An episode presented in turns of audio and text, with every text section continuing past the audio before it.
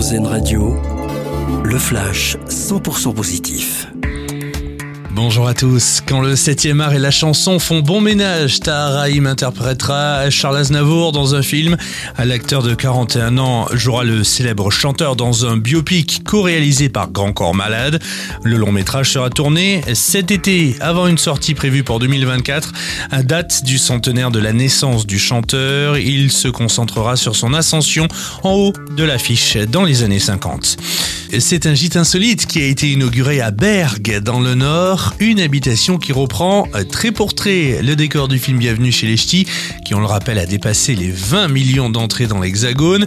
Euh, la ville qui compte 3800 habitants accueille près de 30 000 visiteurs par an 15 ans après la sortie du film.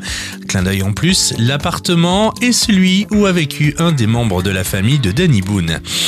C'est une des légendes du basketball et elle a décidé de faire une jolie passe décisive à l'occasion de son 60e anniversaire qui aura lieu demain.